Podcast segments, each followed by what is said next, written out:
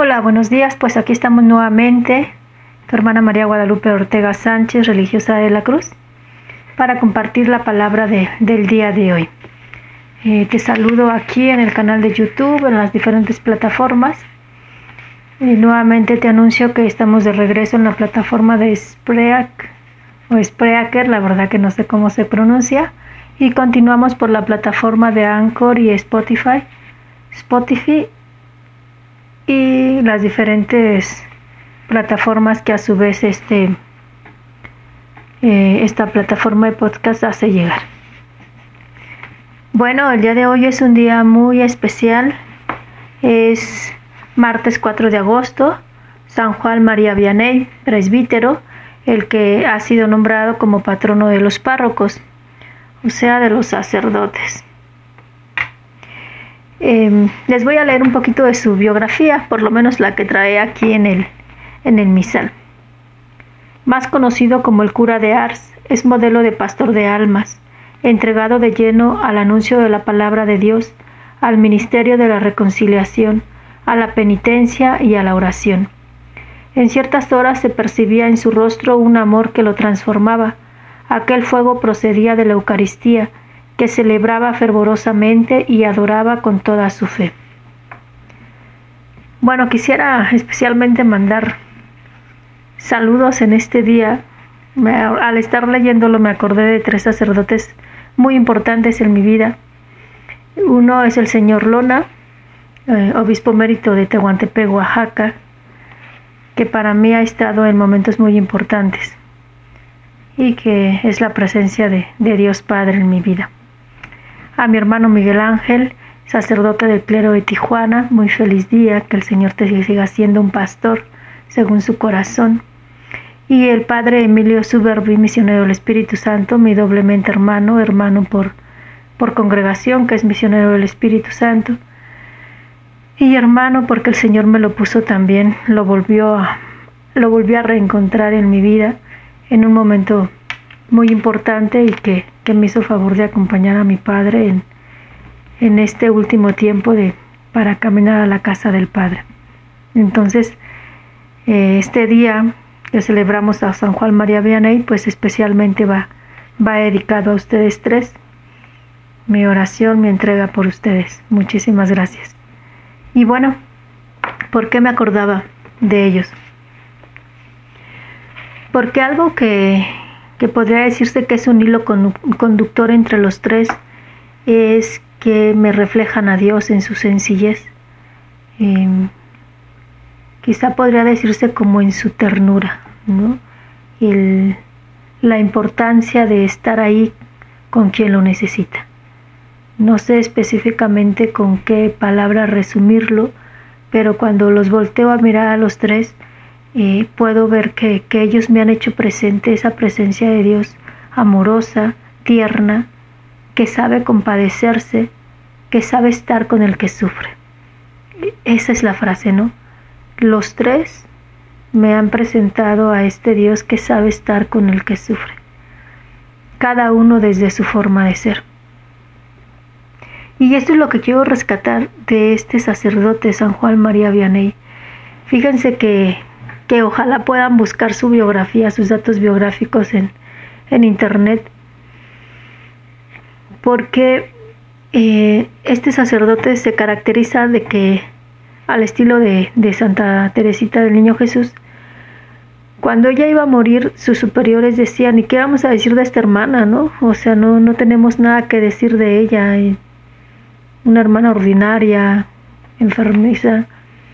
Y de este sacerdote lo mismo, o sea, sus superiores en el seminario pues decían, ¿y en este qué, no? O sea, no era muy bueno para lo intelectual, creo que casi pasó de panzazo.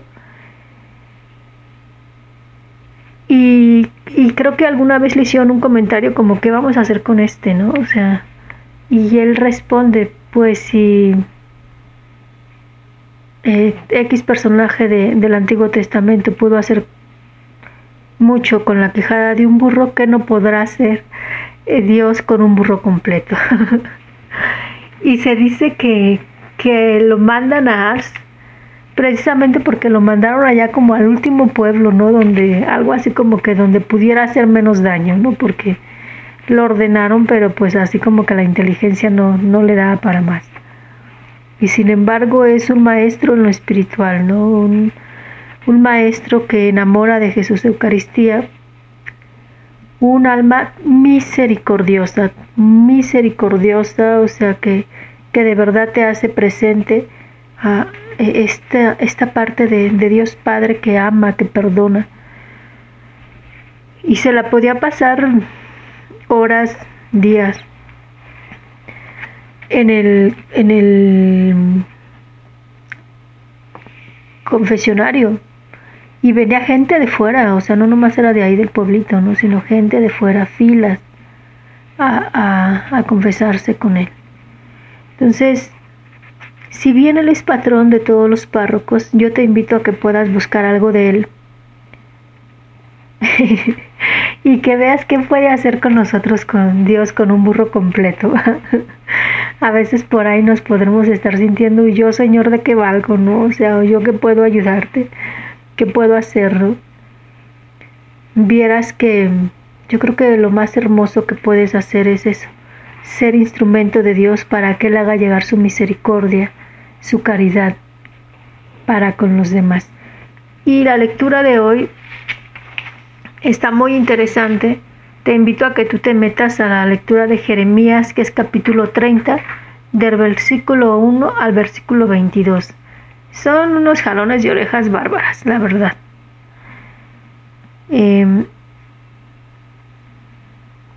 pero al final, o sea, el Señor lo que nos dice en esa lectura es pues aunque te hayas alejado, aunque hayas hecho lo que hayas hecho, em, mi amor es eterno, ¿no? Y, y, te y te traeré hacia mí. Eso es lo que nos dice a resumidas cuentas en Jeremías.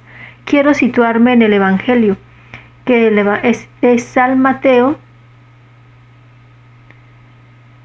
capítulo 15, versículo del 1 al 2 y después del 10 al 14.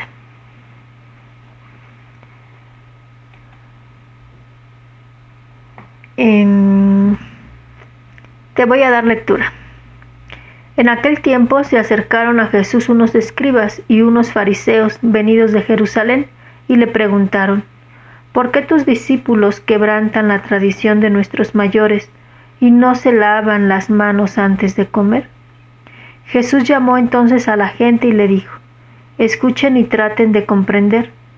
No es lo que entra por la boca lo que mancha al hombre, lo que sale de la boca. Eso es lo que mancha al hombre. Se le acercaron entonces los discípulos y le dijeron, ¿Sabes que los fariseos se han escandalizado de tus palabras?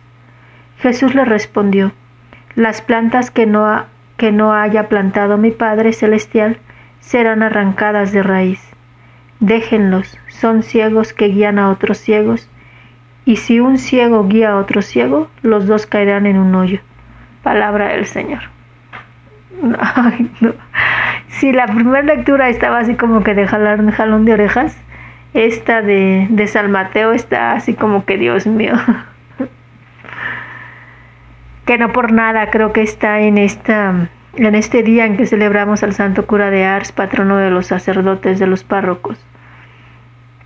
Y que no llega directo a todos, ¿eh? sacerdotes, a consagradas, consagrados, laicos, ¿verdad? Eh,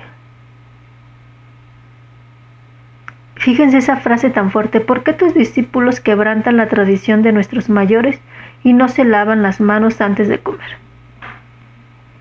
¿Cuántas veces no nos detenemos nada más como en la regla por la regla, ¿no? En, en las tradiciones, en las costumbres. Y de verdad creo que es un jalón de orejas muy fuerte, una llamada de atención muy fuerte de parte de nuestro Señor porque cuánta gente no se ha ido de la iglesia por ello, ¿no?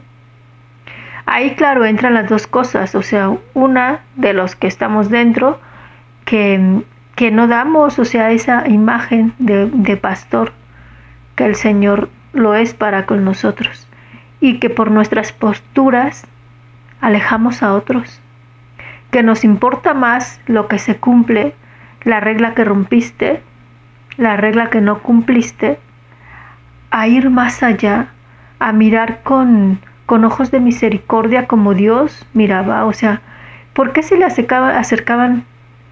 Si ustedes se fijan, los que se le acercaban a Jesús eran de lo peor. Aquello que, que no valía en la sociedad eran los publicanos, los pecadores, aquellos a quien nadie se les acercaba. Les, los trataban como apestados, ¿no? Y Jesús rompe eso. Jesús sabe mirar más allá. Veamos a aquellas mujeres, o sea, que prostitutas, eh, adúlteras, em, leprosos. Jesús rompe esa barrera y se les acerca. ¿Por qué? Porque Jesús mira más allá. Si se dan cuenta, si, si ustedes se van leyendo los evangelios, cada uno de los milagros que él hace siempre dice, le miró a los ojos, le tocó, lo puso de pie. Jesús sabe mirar más allá de las apariencias. Jesús sabe mirar más allá del aparente pecado, o sea, sabe mirar al fondo del alma de la persona. Y por eso no juzga. Por eso no juzga. Por eso sana. Por eso los pone de pie. Y eso sí, como a la adúltera le dice, ve y no peques más, ¿no? Ve y no regreses a lo que te está vaciando. Y entonces es un jalón de orejas para nosotros, una llamada de atención para nosotros. Hola María, buen día. sí, ahora sí te tocó el directo. es una llamada de atención porque cuántas veces nos quedamos con con las seguridades de, de cumple la regla, ¿no? Pero no vamos más allá. Condenamos a los que han caído sin darnos cuenta qué es lo que hay detrás. Y, y es como cuando alguien se cae a, no sé, a una cisterna, a una alberca y, y que se está ahogando y queriéndolo rescatar, lo metemos más al pozo, ¿no? Antes, por ejemplo, se veía muy, muy marcado cuando la gente que, que se juntaba vivía en unión libre y los papás les dejaban de hablar, ¿no? Y los papás no los dejaban entrar a la casa, los aislaban. Queriendo hacer un bien, ¿no? ¿Por qué? Porque si no ellos mismos se condenaban, ¿no? Porque estaban permitiendo eso. Y si nos vamos así, ¿no? Todavía me tocó escuchar de personas que no podían acercarse a bautizar a sus hijos porque ellos vivían en unión libre, ¿no? O porque él o ella habían sido casados o eran casados y estaban en su segundo matrimonio y los hijos tenían que pagarla, ¿no? No podían ser bautizados. ¿Cuánto de eso hay todavía en nuestras prácticas religiosas? Que los que nos ven de fuera, y lo digo en conciencia muy clara, de hace cuestión de meses, que me decían, ¿no? Es que manifiestan a un Dios que no se antoja a uno acercarse, ¿no? Sin darse cuenta de, de, lo que uno está viviendo, lo que uno está arrastrando. No quiero hablar en general porque yo no puedo decir en, en general, ¿no? Y tampoco me quiero situar nada más, por ejemplo, en la parte jerárquica la iglesia la formamos todos. Y entonces es cuestionarnos qué imagen de Dios estoy mostrando. Si yo estoy haciendo que los demás se vayan. Si yo estoy haciendo, si eres una mujer casada, casado, que mis hijos no se quieran acercar a la iglesia de acuerdo a mis actitudes. Y entonces viene esta otra frase, Jesús llamó entonces a la gente y le dijo, escuchen y traten de comprender. No es lo que entra por la boca lo que mancha al hombre, lo que sale de la boca. Eso es lo que mancha al hombre. ¿Sí? No es lo de fuera, es lo que traemos dentro. Y nuevamente es decirnos, ¿qué traigo dentro?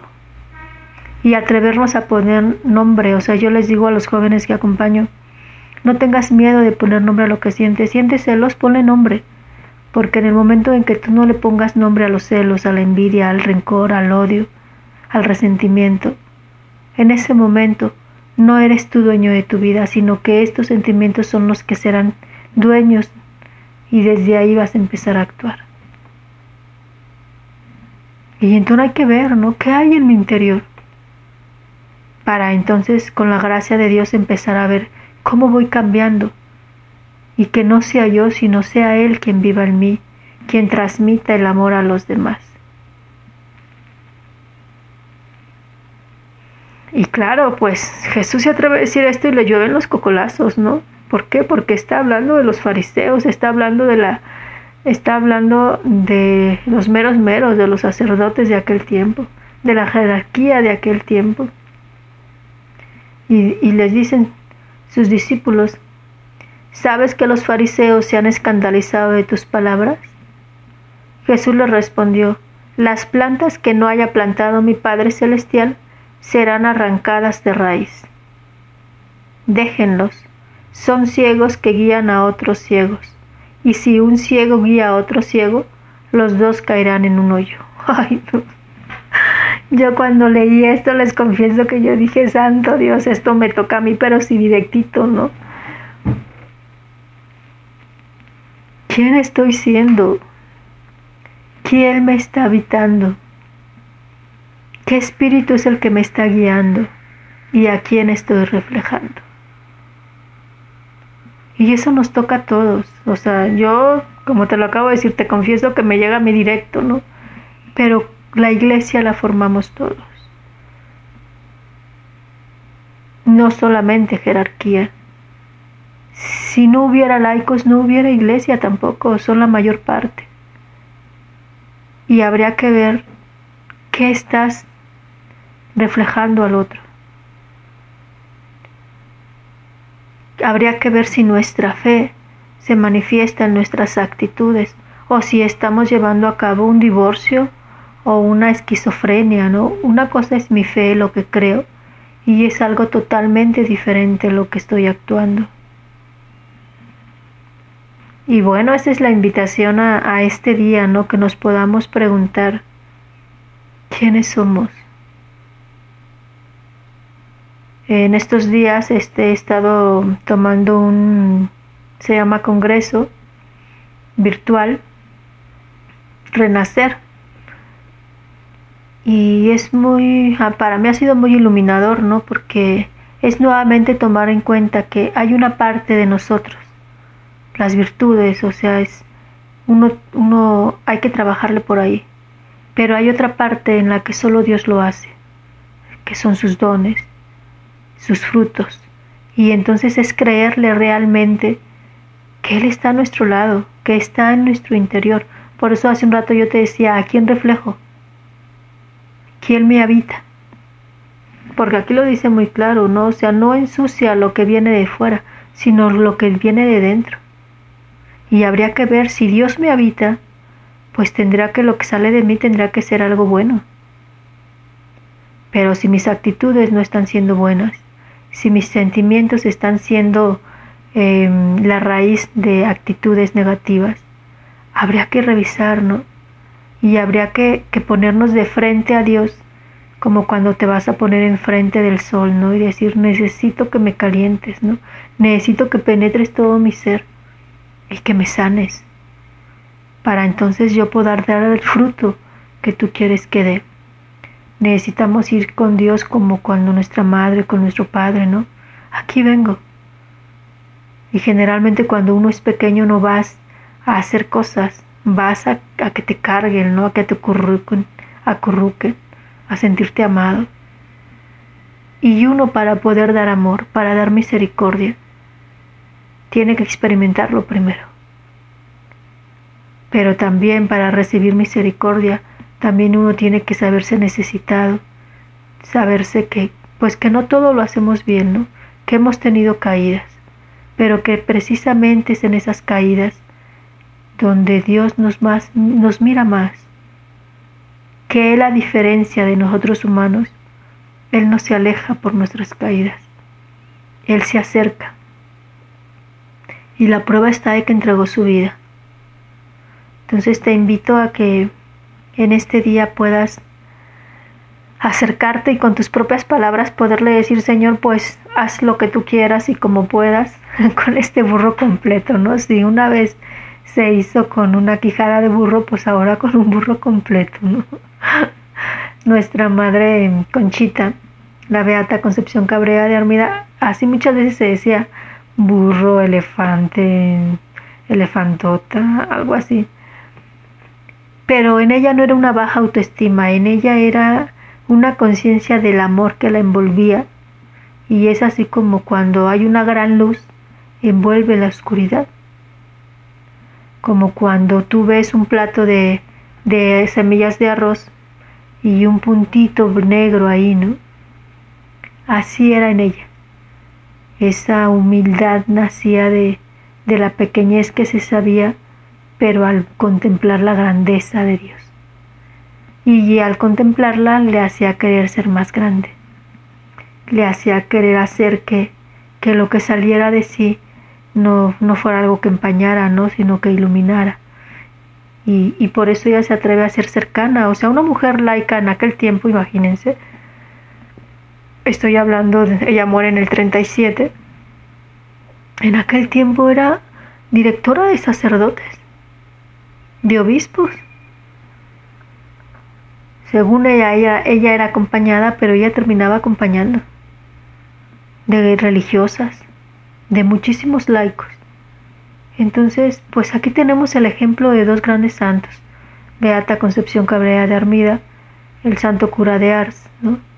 que supieron cambiar, supieron abrirse al don de Dios y dejar que lo que saliera de dentro no fuera pudedumbre, sino Dios. Decía Jesús a Conchita, quiero que los que se acerquen a ti me encuentren a mí. Pues eso es lo que yo te deseo, ¿no? Que que cuando las personas se acerquen a nosotros, no nos encuentren a nosotros, sino que puedan encontrar el amor, la misericordia, la alegría de Dios.